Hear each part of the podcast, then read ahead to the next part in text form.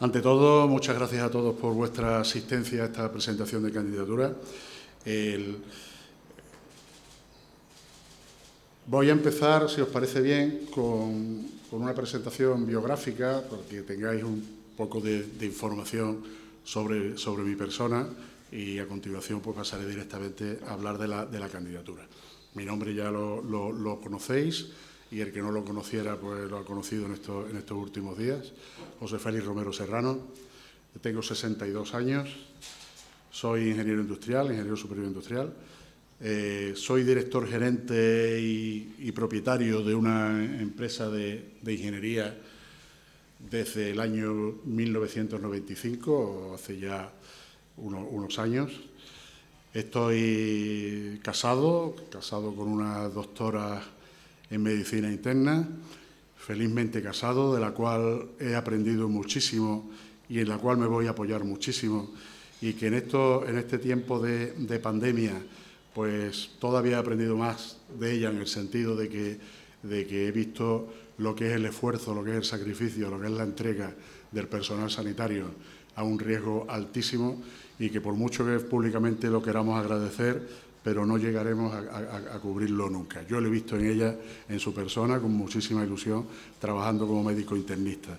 Eh, tengo dos, dos, hijos, dos hijos muy, muy cofrades, una hija eh, abogado y además también licenciada en, económicas, casada con un informático, y un hijo, eh, ingeniero también, que espero que sea mi, sucesor en los próximos años en la, en la empresa. Eh, soy hermano de la Soledad, de San Buenaventura, soy hermano de la Hermandad del Valle y soy hermano también de la Hermandad de Santa Olalla, que es mi pueblo natal, eh, Santa Olalla de Cala, y del cual me vine muy, muy jovencito a, Sevilla. Eh, he estado nueve años ejerciendo el cargo de hermano mayor en la, Soledad de, de, San Buenaventura, desde el año 2004 al año 2013 una participación bastante activa, no solamente como hermano mayor, eh, sino que además he participado eh, en, bastantes cosas en el Consejo en cuanto a comisiones, temas económicos, etcétera, etcétera, durante esos eh, nueve años. Hoy el convocaros aquí, como ya he comentado al principio, pues es presentaros las líneas generales del biproyecto de candidatura. Eh, lo que os voy a comentar en los próximos minutos eh, no es fruto de una noche ni de, haberlo soñado, sino que es fruto de una maduración eh, desde antes de Navidades.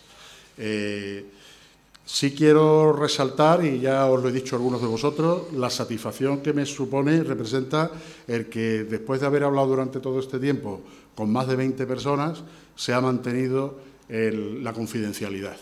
Eso en Sevilla es muy complicado y en el mundo cofrade creo que más todavía. El, poder eh, mantener esa confidencialidad, ya digo, con más, eh, con más de 20 personas. Ese es un punto muy a favor, de, creo, del, equipo con el cual estoy trabajando y voy a seguir trabajando. Eh, el proyecto que os voy a, explicar, que voy a desarrollar, pues mm, es conforme a mi pensamiento. Ya he comentado que yo tengo un concepto del Consejo, eh, fruto de estos nueve años que, estuve en el Consejo, fruto también después de haber terminado 2014 hasta ahora, que aunque no haya estado eh, metido en, el Consejo, formando parte del Consejo, pero sí como cofrade, como sevillano, pues he seguido viendo los avatares y el desarrollo del Consejo de, de Hermandades. No es solamente fruto de, mis pensamientos, de mis convicciones, de lo que yo pienso que debe de ser el Consejo, sino que también de haberlo analizado con cofrades, con cofrades de nombre, con cofrades muy conocedores del, mundo de las hermandades, del mundo de las cofradías, de las estaciones de penitencia, etcétera. Dicho esto y esta, presentación general, ¿qué consejo es el que yo propongo? ¿Qué consejo es el que a mí me gustaría? ¿Qué consejo es el que yo quisiera eh, poder eh, trabajar en él? Pues, ante todo, un consejo renovador,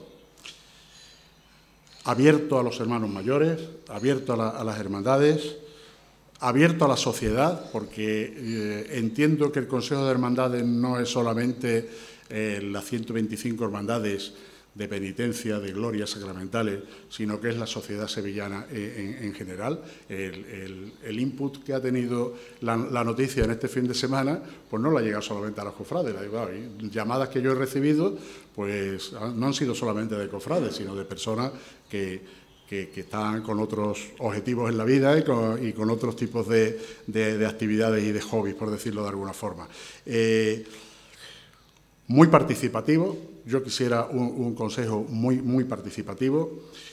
Y sí, mm, claro, diré, oye, pero es que eso lo ha dicho todo el mundo, lo que acabas de decir, no es la primera vez que se escucha. Quizás por poner una guinda diferente, yo soy muy de concepto colegial, de, colegio profesional.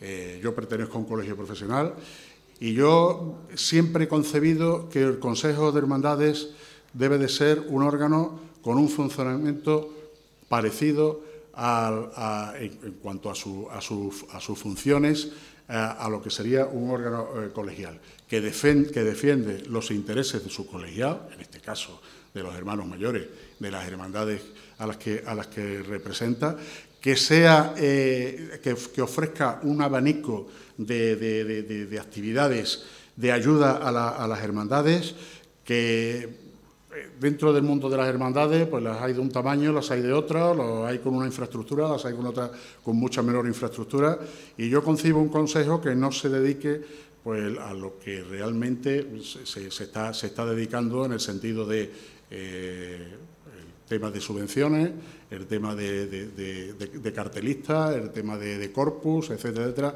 sino que se hagan otra serie de actividades que haya una representación o un área jurídica que pueda, que pueda apoyar a, las, hermandades. Eh, yo me acuerdo cuando, cuando hicimos que en la Soledad de San Buenaventura cumplir todos los requisitos necesarios de actividades religiosas para poder conseguir que los hermanos se pudieran deducir la cuota, la cuota de, hermandad dentro de su declaración de la renta, pues es un, es un trabajo arduo, arduo.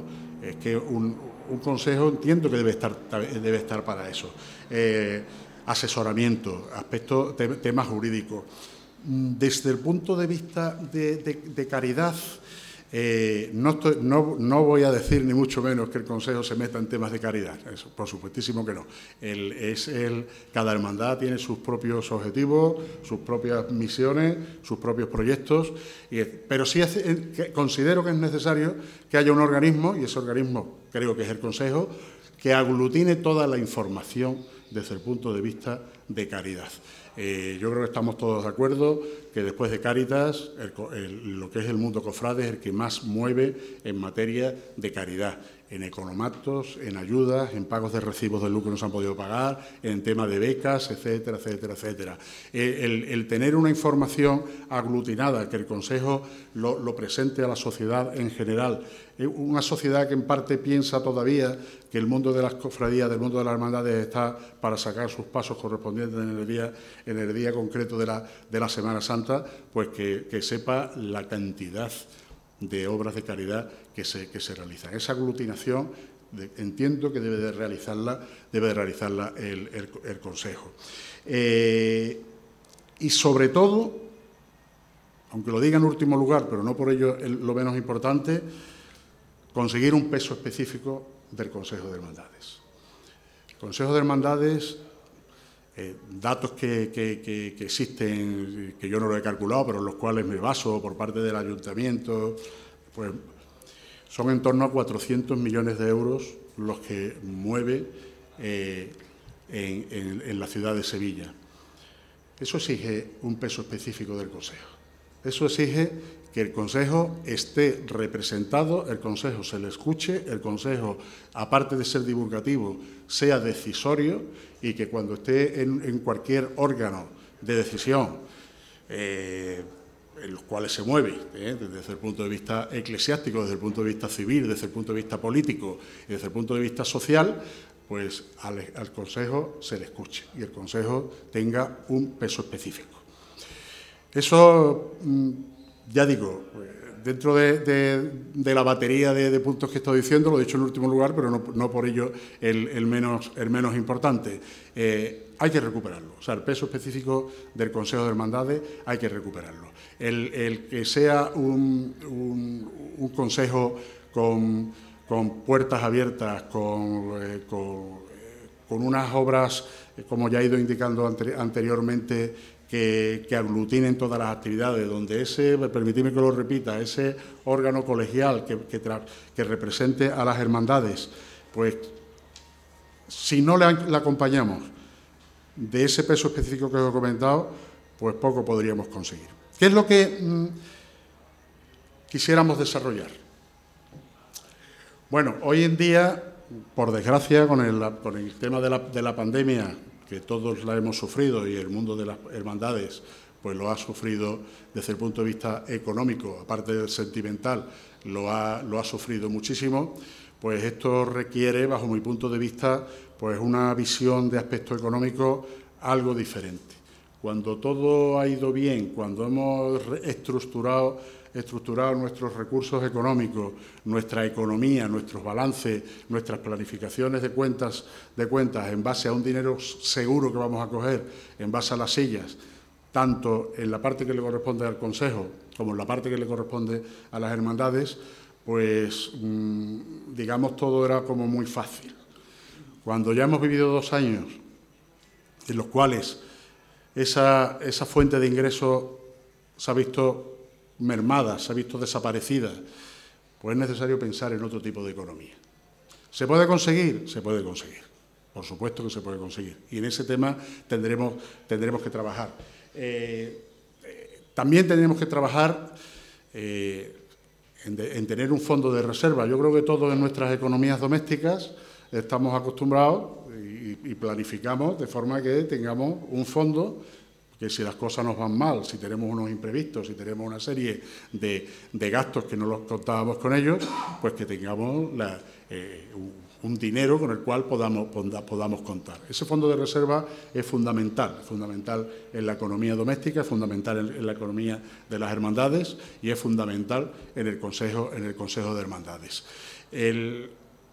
por lo tanto, el concepto económico tiene que cambiar. O sea, esta experiencia, esta desagradable experiencia que hemos tenido con, el tema del COVID, con la falta de recursos, nos tiene que hacer a que nos reprocesemos, a que tengamos que buscar pues, otra forma de poder eh, vivir, pudiendo teniendo otra serie de ingresos que, no tengan que ser exclusivamente el tema de la, de la, de la, subvención de la silla. Esto no quiere decir que de la silla no se vaya a tener, por supuesto que sí, pero hay que tener también otras, otras consecuencias. Ese es un punto eh, fundamental desde el punto de vista de, económico y de la, de la desgracia que hemos, que hemos, sufrido y de la cual todos debemos de aprender.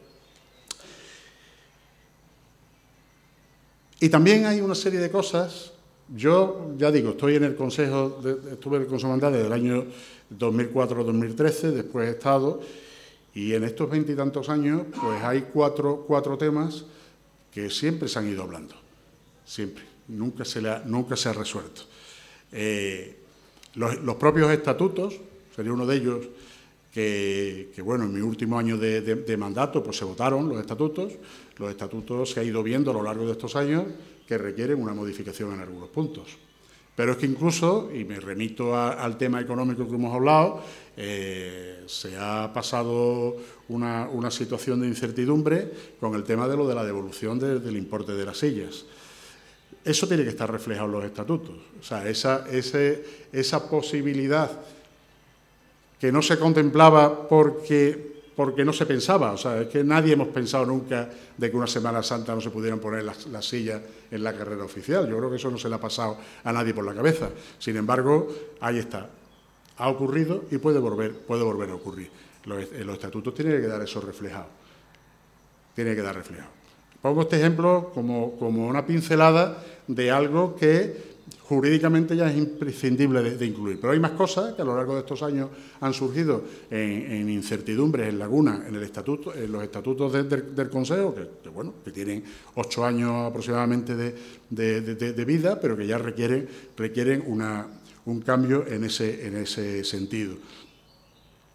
El otro punto que también se ha estado eh, hablando durante muchos años y que ahora, a raíz de la magnífica exposición que se hizo en, en Cajasol de Nomini y que a vosotros en los medios de difusión habéis ido, habéis ido divulgando lo importante que sería para Sevilla tener, disponer de un museo, de un museo cofrade, eso no ha hecho falta que esté Nomini Dei, para, para, para, decirlo. Esto lo vengo yo escuchando hace ya muchísimos, muchísimos años.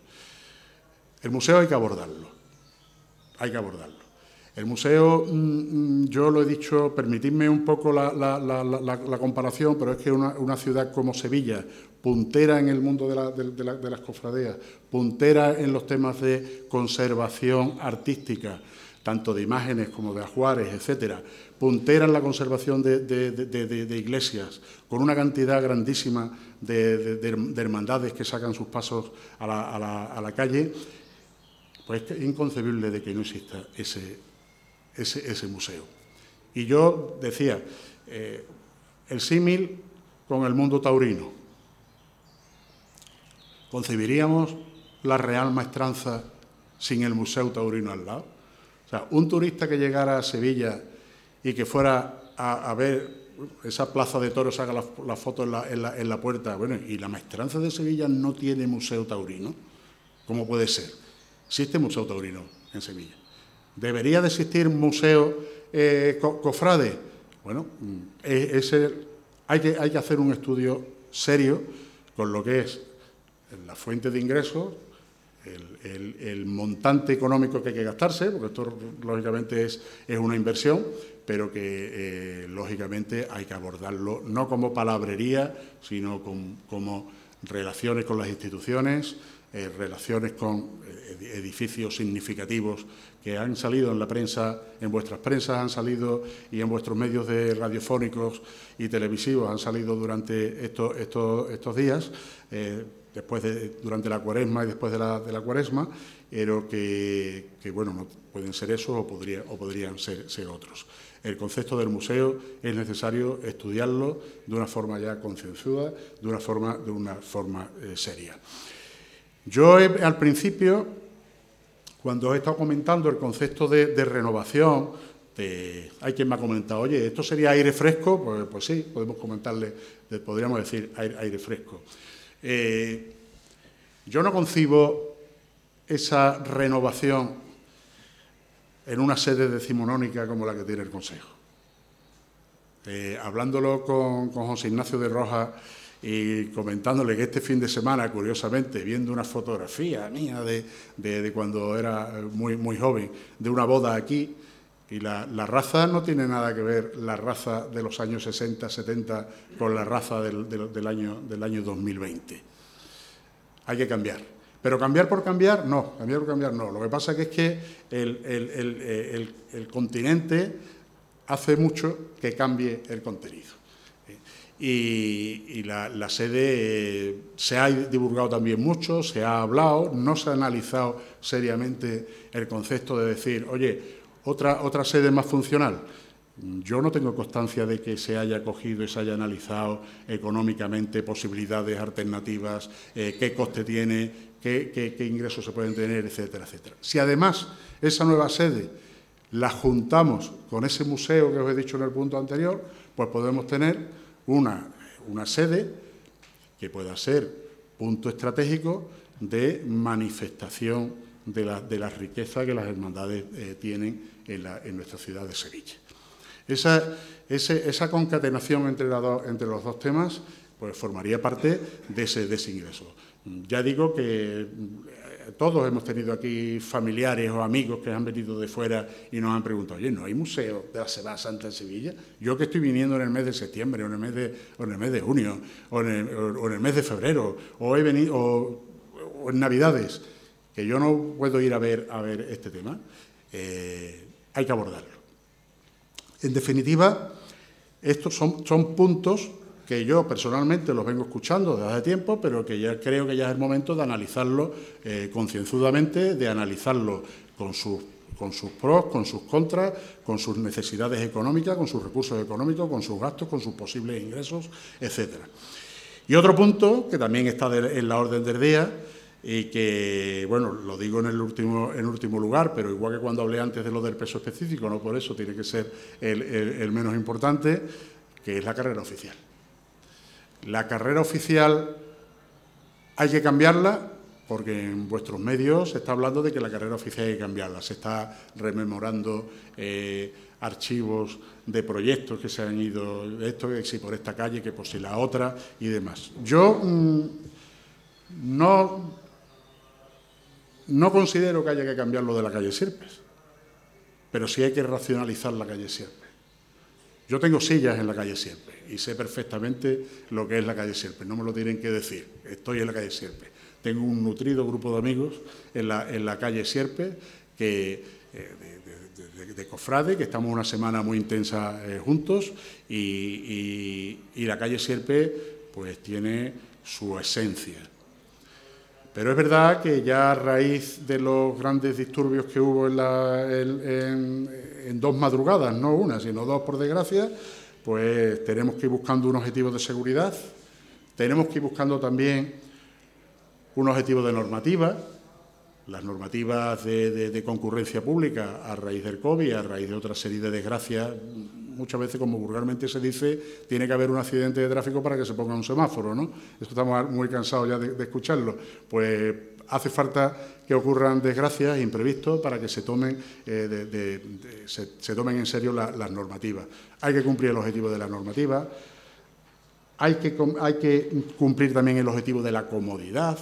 ¿eh? No olvidemos que los 30 y 33.000, creo que son abonados, tienen que estar cómodos.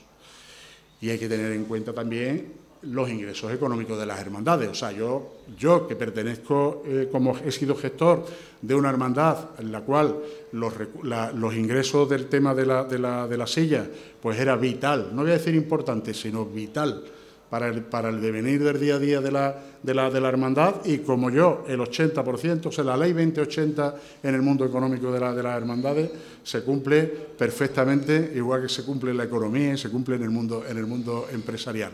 Eh, el 80% de las hermandades necesitan el dinero de la silla. Quitarle mil euros a una hermandad en tema de, de, silla son mil euros importantísimos para la, para la hermandad. Ahora hemos visto... Eh, en, estos dos años la, importancia que tienen esos recursos, esos recursos económicos, esos ingresos económicos. Por lo tanto, la carrera oficial hay que estudiarla desde el punto de vista, que hemos estado hablando, de la seguridad, de la normativa, de la comodidad, pero también desde el punto de vista de los ingresos económicos que pueda representar para, las hermandades. Eh, ¿Eso pasa porque hay que quitar la calle Sierpe?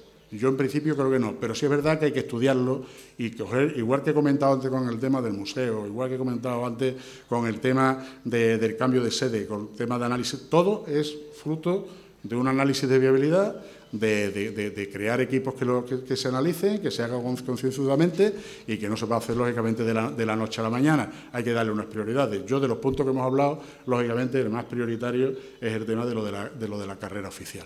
Pero ante la pregunta, que sé que, está en la boca de todos, ¿este, ¿este proyecto de candidatura pasa porque hay que quitar la carrera oficial de la calle Sierpe? No.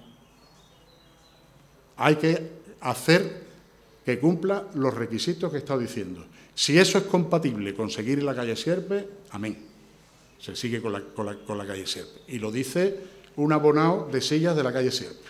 ¿eh? Y, que, tengo el encanto y el disfrute de poder, de poder estar en la, en la, calle Sierpe. Pero claro, un, el pensamiento que uno tiene eh, es Oiga, si hay que racionalizar, hay que poner a la gente más cómoda, hay que cumplir normativas y hay que quitar sillas, ¿cómo va a tener usted mayor fuente de ingresos? ¿Qué va a hacer usted? ¿Va a duplicar el precio de la silla? Lo digo porque a lo mejor se lo está pasando por la cabeza. ¿no? Tampoco, no, porque tampoco consiste en, querer explotar unos ingresos de unas personas que en, muchos casos tienen que ahorrar para poder tener sus dos, cuatro o seis sillas en la, en la Semana Santa pasa que, bueno, la carrera oficial se puede estudiar. La carrera oficial tiene un punto de inicio y un punto, y un punto, y un punto final. ¿eh? Y a lo mejor el punto de inicio y el punto final se pueden, se pueden agrandar para que estén el mismo número de sillas o incluso más, pero racionalizándolo en el espacio. Este es el, el proyecto que yo os planteo, el que yo quiero hacer públicamente, el que no es fruto de una noche de, sueño, sino de análisis de bastantes meses, de, un, de un, debatir con, con bastantes más personas. Yo hoy ya cuando hemos estado hablando por teléfono, pues os lo he ido diciendo, ni os iba a hacer la presentación de las personas que vienen en mi, equipo, ni creo que sea el momento todavía, todavía de hacerlo. Pero sí os quiero adelantar dos cosas. Primera, que no estoy solo en esta aventura. Sería, sería una, un, un, auténtico suicidio es decir, no, yo me voy a, inventar este, este tema, en, absoluto. Desde antes de Navidades eh, ya se está eh, hablando de este, de este, tema, estamos hablando con, personas. Sí os adelanto también que vamos a ser personas renovadoras. O sea, la, palabra que ya se está escuchando por ahí de expectación por aire fresco, pues lo, os lo confirmo. ¿eh? Expectación por aire fresco. Eh, consejo renovador, consejo renovador, pero no revolucionario. ¿eh? También quiero que quede, que, quede, que quede claro, estamos hablando del mundo de las cofradías, no estamos hablando del mundo de la moda. Eh, con muchas ganas de trabajar, con muchas ganas de trabajar, con experiencia en el mundo cofrade, con mucha experiencia en el mundo cofrade, con experiencia en cargos de hermanos mayores, con mucha experiencia en cargos de hermanos mayores. Pero mm, sí también os digo que dentro del grupo de personas hemos llegado al acuerdo y así lo planteé y así se ha asumido, de que nadie del grupo tiene asignado un cargo.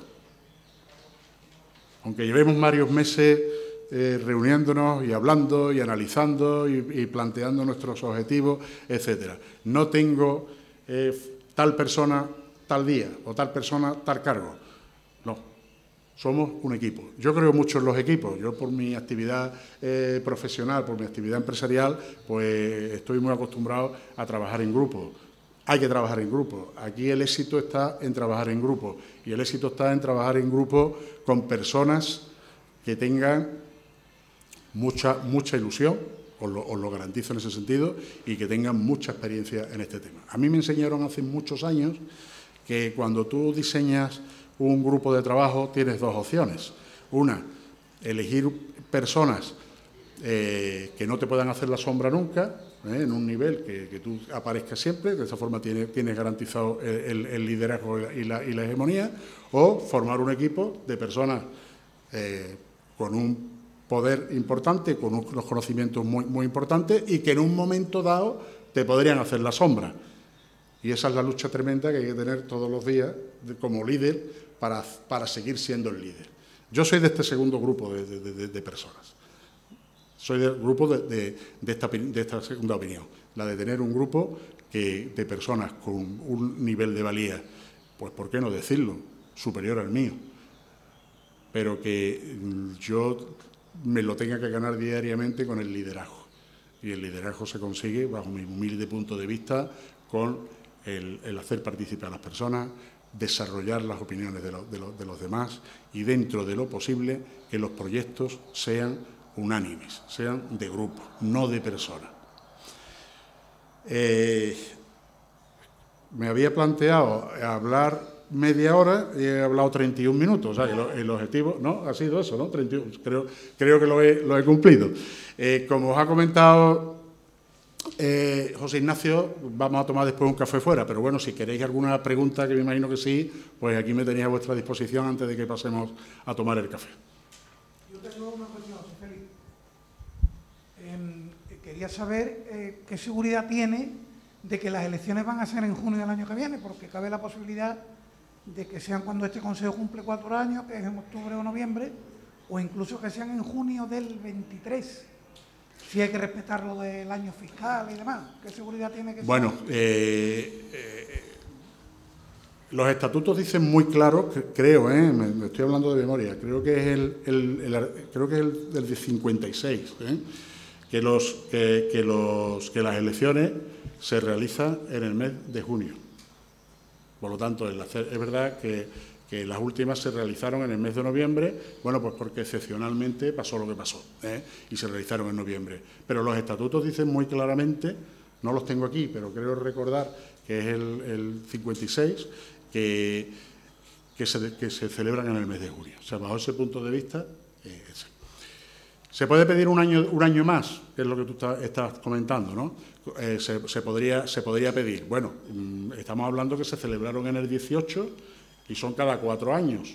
Se dice cada cuatro años. Cuatro años son el 22. Si el 22 eh, tiene que celebrarse en junio, pues junio del 2022. Se puede, eh, la, segunda pregunta tuya sería, oiga, ¿y se podrían pedir un año de, prórroga por el tema de este? Yo no estoy en la mente de, nadie, ¿no? Pero yo me gustaría que no fuera así, ¿eh? me gustaría que no fuera así. Bueno, no, no, no, no lo sé. yo entiendo que la que bueno eh, tenemos ahora un, vamos a tener un arzobispo nuevo, palacio arzobispal nuevo, bueno, palacio arzobispal mismo, pero, pero regencia nueva, entonces no podemos adelantarnos a lo acontecimientos. Yo me, yo me adelanto, yo me baso en los estatutos. Los estatutos dicen que cada cuatro años, se celebran en el 2018, tiene que ser 2022. Eh, los estatutos dicen que son en el mes de junio, pues en junio del 2022. Ahí está el que los argumentos que se utilicen para eh, realizar una, prórroga lo, desconozco. Igual que también desconozco si el Consejo Actual va a continuar o va a querer continuar o no, ¿eh? en, ese, en ese sentido. Pero bueno, eh, nosotros a lo nuestro, en ese, en ese sentido, y, contamos, estamos preparados para que se celebren, y ya como remate de tu pregunta, Paco, que se celebre en julio de 2022.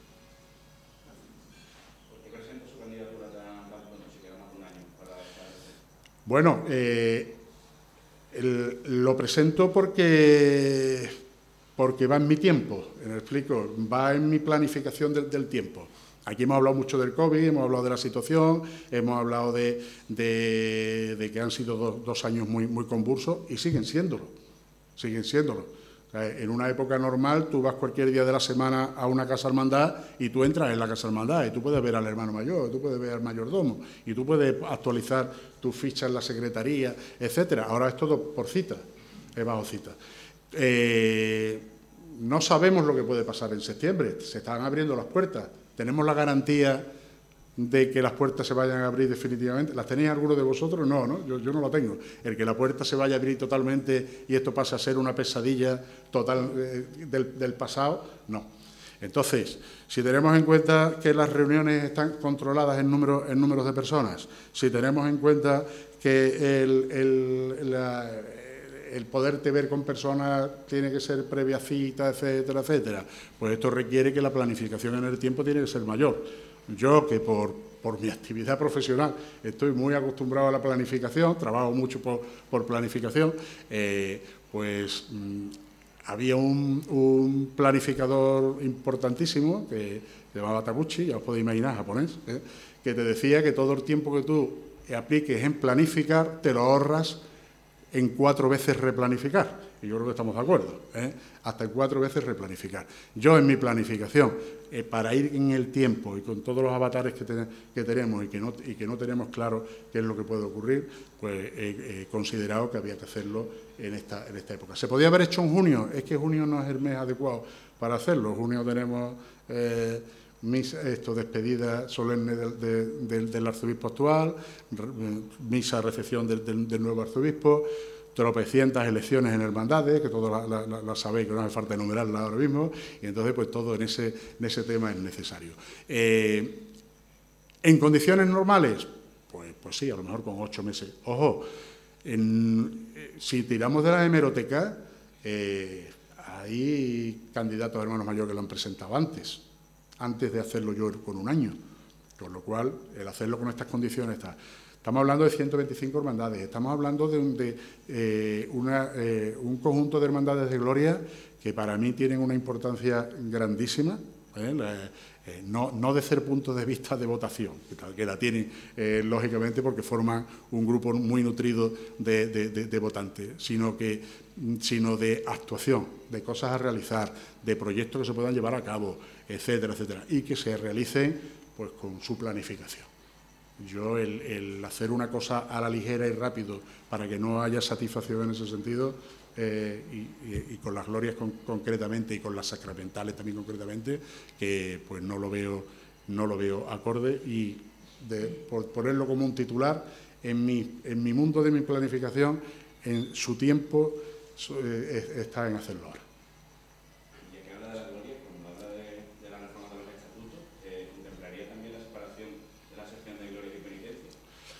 Bueno, eh, eh, eso sería un tema que hay que analizarlo y que también se ha hablado mucho y que también se debatió cuando yo estuve eh, con los, estatutos vigentes, estaba yo de hermano mayor entonces, y, se, debatió esa posibilidad, bueno, y antiguamente también lo ha, habido, como bien, como bien sabéis, ¿no? Un, presidente de penitencia y un presidente de gloria de sacramentales, y después, digamos, un presidente emérito. Eso, eso tiene sus ventajas y tiene sus inconvenientes lógicamente. Sus ventajas y sus inconvenientes para las penitencias y para las glorias, no para unos sí y para otros no, lo tiene. Pero como yo no estoy dando ahora solución, sino que estoy dando proyectos, pues es verdad que hay que, hay que, hay que analizarlo. Y ese sería uno de los puntos que hay que analizar claramente en el tema de los estatutos. Porque es verdad que las glorias... Eh, yo, yo he tenido una hermandad de gloria con la que he trabajado codo con codo, que que es la Hermandad de Guadalupe, que está allí en, San Buenaventura.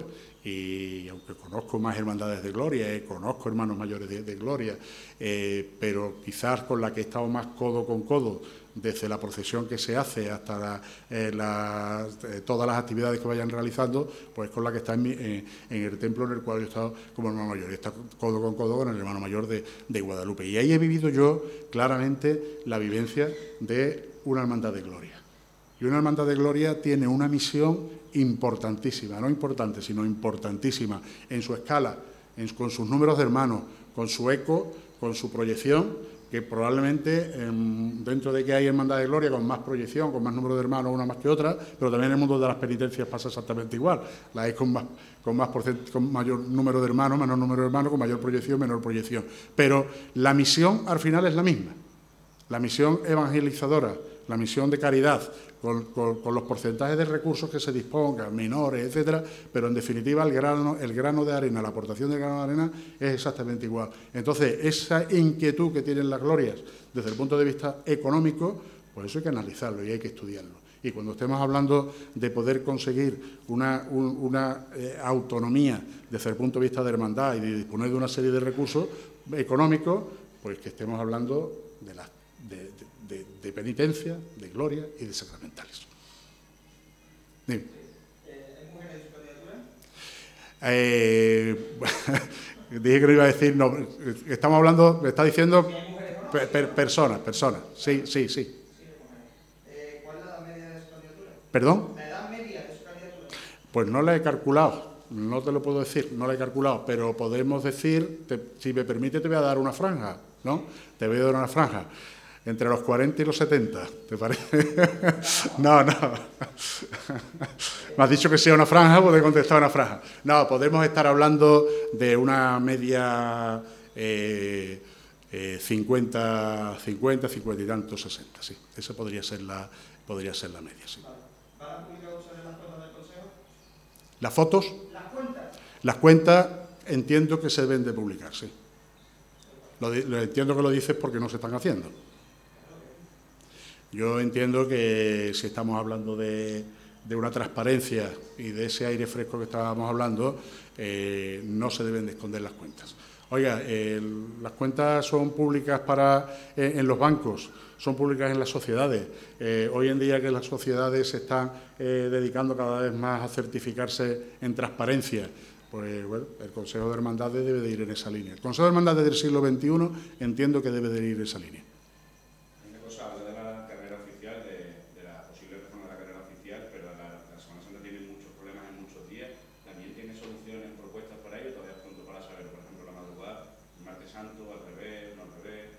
Claro, vamos, Eh, yo, mira, yo creo muchísimo en, la figura del delegado de día.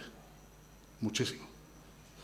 Y como creo muchísimo en la figura del delegado de día, yo quisiera disponer de un delegado de día que, aparte de tener una sólida experiencia en, lo que es la organización de, cofradías en la calle, de lo, que es la, organización en los puntos de control en la, en la carrera oficial, pues también sea un delegado de día que sea aceptado por, el día. Eso se ha hecho ya anteriormente.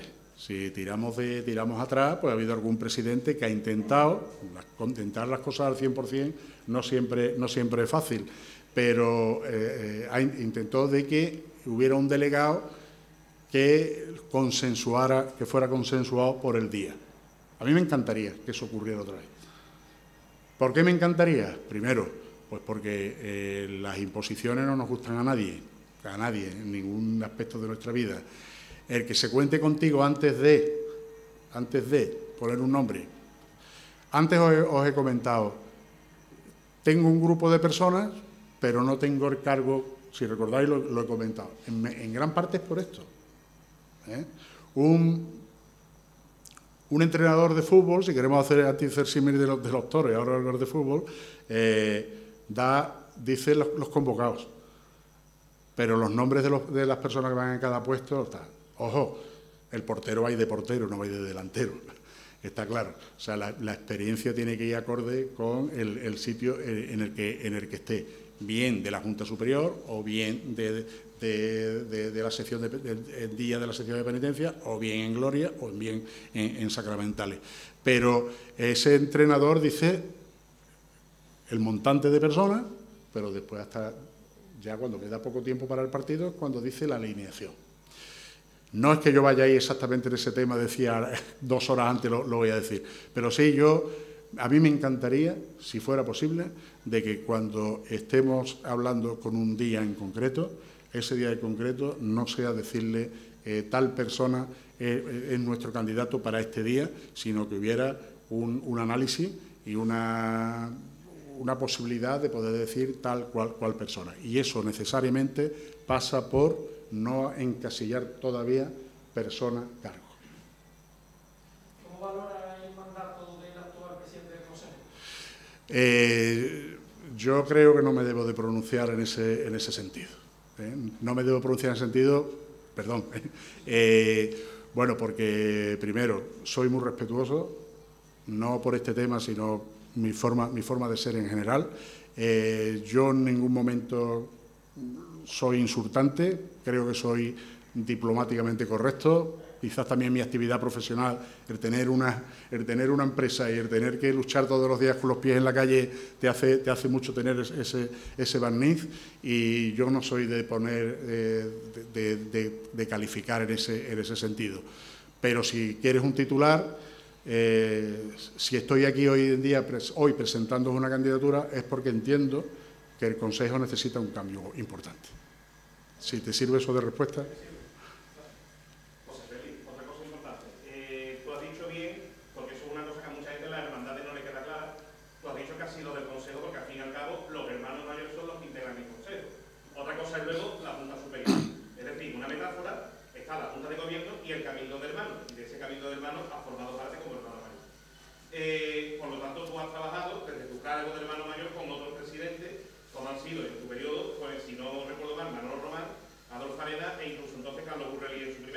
Tres, los tres, exactamente.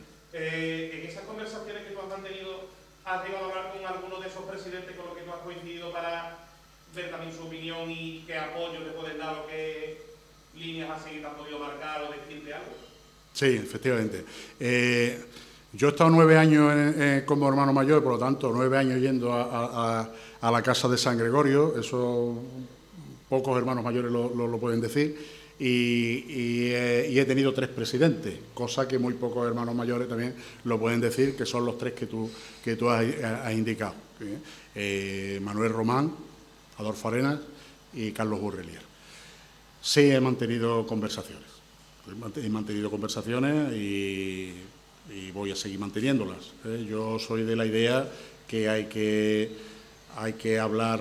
Mm, hay que hablar con personas expertas, porque al final el, humano, como bien dice el proverbio, somos el único animal que, tropezamos con la misma piedra dos veces. ¿eh? Y si podemos evitar tropezar con la misma piedra dos veces y podemos intentar... La pólvora está inventada. Entonces, querer inventar la pólvora cuando otro ya lo ha analizado el tema, pues es importantísimo basarse, basarse en, la, experiencia y en las opiniones y en las sugerencias que te pueden dar personas expertas anteriores.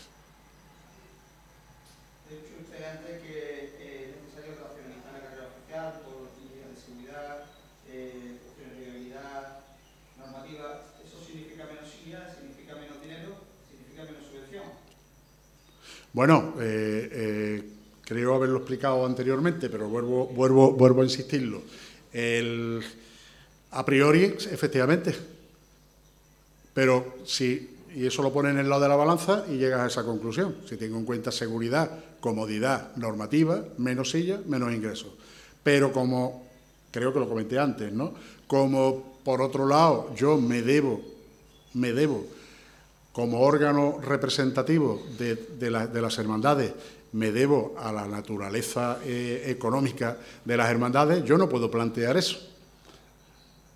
Tengo que plantear de que de otra forma tengo yo que conseguir recursos. Y antes he dicho, ¿cómo lo puedo conseguir? Duplicando el precio de las sillas, creo que lo comentaba antes, ¿no? Es que, los abonados tienen sus recursos limitados, no pensemos que un abonado de silla es un, potentado, ¿eh? que también está ahorrando en muchos casos para las sillas. No. Tendré que aumentar, y lo he dicho antes, una carrera oficial tiene un principio y tiene un fin. Creo que lo comentaba antes, ¿no? Y, puedo empezar antes y puedo terminar después. Pero, eh, análisis. O sea, todo lo que yo estoy aquí hablando es fruto eh, o es consecuencia y es eh, el resultado está en un, en un análisis concienzudo. O sea, lo que yo pienso, yo no sé si actualmente se está analizando el tema de, ya de la carrera oficial del año pasado. Eh, yo creo que todos nos hemos quedado sorprendidos con las manifestaciones que ha hecho el delegado del ayuntamiento, diciendo que al día de hoy todavía, bueno, esa noticia también la habéis escuchado, la han escuchado ustedes, ¿no? De que no se le había llegado todavía eh, por parte del Consejo ningún tipo de, información. Usted, estamos en junio prácticamente, ¿eh? y las cosas hay que, hay que planificarlas y hay que estudiarlas. Yo es que soy mucho y lo he dicho para todos los proyectos que estamos aquí hablando, del museo, de la sede y demás, analizarlo, coger el toro por los cuernos, analizar los pros, los contras, los ingresos, los gastos, las inversiones, las fuentes de financiación, ¿eh? las fuentes de financiación y poder conseguir eh, recursos. Y entre ellos está la carrera oficial. O sea, la carrera oficial yo no puedo concebir porque no, no, tendría, no tendría fuerza moral para yo ir a los hermanos mayores a decirle, oye, que por cuestión de normativa usted en vez de cobrar tanto va a cobrar un 15% menos o un 20% menos. Pues dime tú a dónde voy yo. No, es que yo no estoy trasladando ese mensaje, creo. Yo lo que estoy diciendo es que hay que cumplir una, una, normativa, y está claro, hay que cumplir una serie de requisitos, y si quiero seguir manteniendo los mismos recursos económicos de ingresos, tengo que poner sillas en otro sitio. Y no lo voy a poner en las azoteas de, las casas, ¿no? Entonces, eh, eh, yo creo que se entiende, ¿no? Claramente se, se entiende. Eso hay que analizarlo, hay que analizarlo, pero yo empecé diciendo que, eh, porque sabía que probablemente alguno me lo, iba, a preguntar, oiga, ¿usted cambiará el recorrido de la calle Sierpe? Y empecé diciendo, no necesariamente voy a, quiero cambiar el recorrido de la calle Sierpe. La calle Sierpe tiene una solera y tiene un crecimiento que hemos tenido todos a lo largo de la vida por esa calle, etcétera, etcétera, y, una, y, una, y un señorío sevillano que otras calles no tienen. ¿eh? Pero como yo carezco hoy por hoy, porque soy como ustedes, un ciudadano más que no tengo acceso a, una, información que espero tener dentro de, un año, pues tendré que analizar, oiga, ¿por qué, se puede hacer eh, adelantándolo aquí, atrasándolo allí? ¿Sabes? Oiga, y yo la catedral no la puedo cambiar de sitio, pero la catedral tiene varias puertas. ¿eh? Y, entonces, partiendo de la, de la premisa ¿eh? de que hay que cumplir requisitos, de que hay que cumplir normativas, de que hay que compartir seguridad y hay que seguir manteniendo ingresos para las hermandades, pues una de dos, o cambias recorrido o optimizas el recorrido que hay. ¿Vale? Pero no, no quiero en ningún momento, si no me he explicado bien, lo siento, pero creo que quizá lo mío ha sido demasiado repetitivo.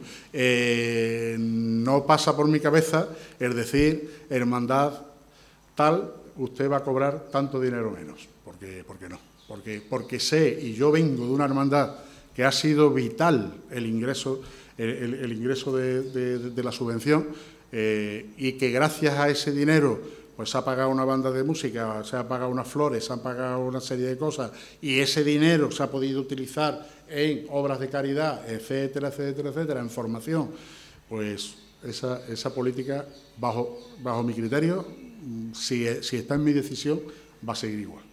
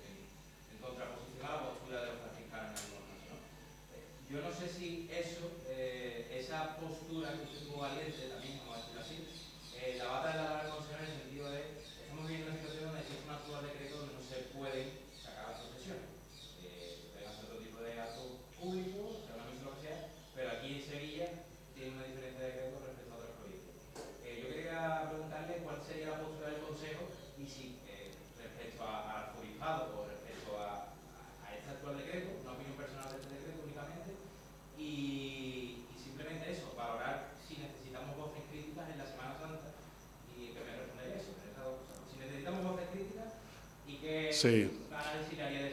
Bueno, eh, empezando por lo, por lo primero, efectivamente, mm, eh, bueno, que yo pasé por titulares eh, es fruto del trabajo. O sea, al final vosotros, como medios divulgativos de información, lo que estáis es trasladando a la, a la sociedad, pues noticias. Y si hay, si se está trabajando, pues hay noticias. Si no se está trabajando, no hay noticias la falta de trabajo no crea, no noticias. Efectivamente, eh, yo luché muchísimo por el Cristo de la Salvación. Y incluso, y aquí tenemos a nuestro eh, querido José Ignacio, que, hemos hecho muchas estaciones de, penitencia juntos, eh, que los dos pensamos en este sentido igual. Y yo, el tema es que probablemente no lo recordéis, porque son muchas cosas las que van pasando, pero yo yo eh, conseguí que se iba, se iba, a hacer una salida con el Cristo y el Cristo se puso en un paso, se puso en un paso de Guzmán Bejarano, eh, de, el mismo autor del paso de la, de la, Virgen, eh, que nos ofreció la, queridísima hermandad del, Cristo del Amor de, San Juan del Alfarache. Y hicimos una cruz de salida. El Cristo, el Cristo, como no procesionaba, no tenía cruz de salida. Los hermanos caballeros hicieron una cruz de salida. El Cristo está preparado para salir. El Cristo lo pusimos en un paso y no salió. ¿Por qué no salió? Porque cayeron cuatro gotas. Cuatro, ¿eh? No cayeron más. Probablemente no os acordéis de aquello. Pero bueno, era, y la expectación que había en Sevilla era tremenda. Si el Cristo hubiera salido ese día, ¿el Cristo estaría saliendo en Semana Santa? Estoy convencido que sí. Porque la, presión mediática ya se hubiera encargado de, eso. Pero bueno, pasó lo que pasó. Podíamos haber esperado o no esperado. Yo soy de la idea que, si es que no, es que no. O sea, tampoco pues vamos a esperar una hora, vamos a esperar. No, porque, y después, hombre, porque no era un paso nuestro. Cuando algo no es tuyo, sino que es prestado, tú no te puedes arriesgar a que se moje una joya de otro, de otra, de otra hermandad y tienes que ser crítico en esa, en esa decisión. Yo luché muchísimo por aquel tema y, como hermano de a pie de la, de la hermandad seguiré luchando. ¿Por qué? Porque yo creo Primero, en la autonomía de una hermandad. Si la hermandad es propietaria titular de, una imagen, es quien debe de decidir sobre esa imagen. Y eso lo traslado también al mundo del Consejo. Esto al final va con la forma de ser de cada uno. Segundo, como proyección de hermandad.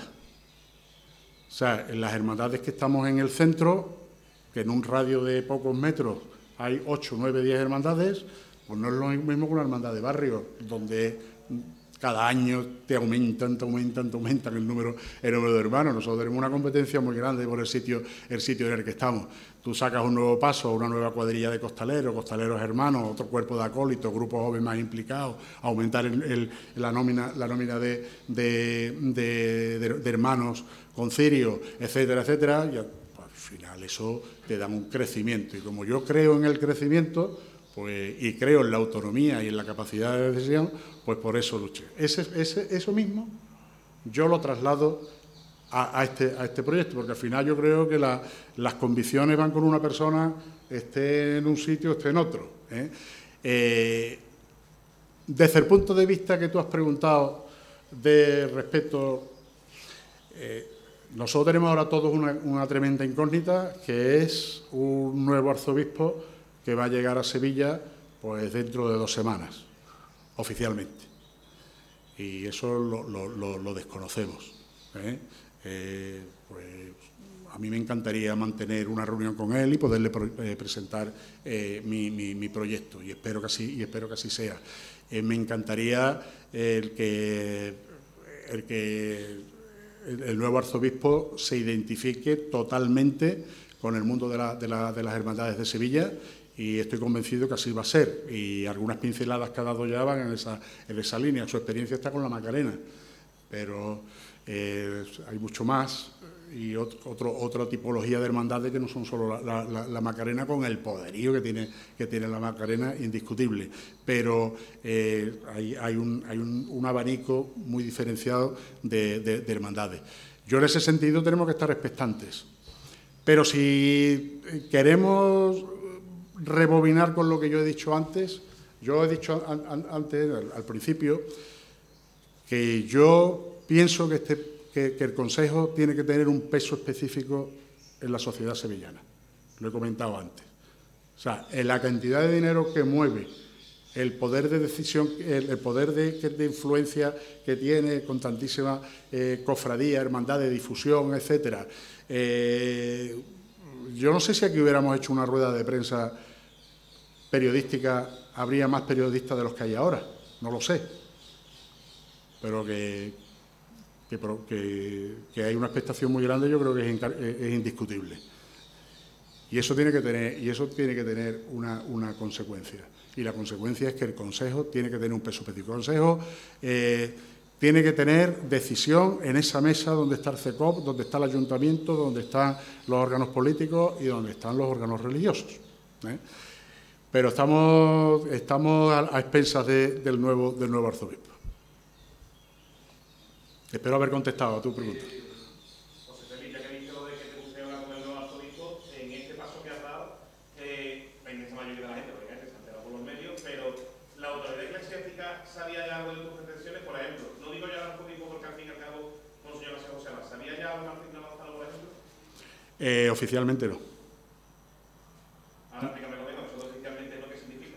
que de de no digo ya el arzobispo porque al fin y al cabo, Monseñor José José ¿sabía ya algo de que, no, sé si, o sea, ir yo, ir yo a Palacio o a, o a la iglesia donde, donde predica algún, algún sacerdote que, de, Palacio, eso no lo he hecho. ¿eh? Que, le ha, llegado, le ha podido llegar la noticia a Palacio, pero yo de todas formas no, es no era mi intención que llegara. O sea, yo marco el tiempo y yo creo que si se tenía todo muy secreto era incluso para, para Palacio Arzobispal. ¿No hay ninguna pregunta más? ¿Pasamos al café? Oye, que muchísimas gracias y por vuestra asistencia y, y ahora seguimos departiendo el cafrito. Espero que os podáis quedar. Muchas gracias, señores.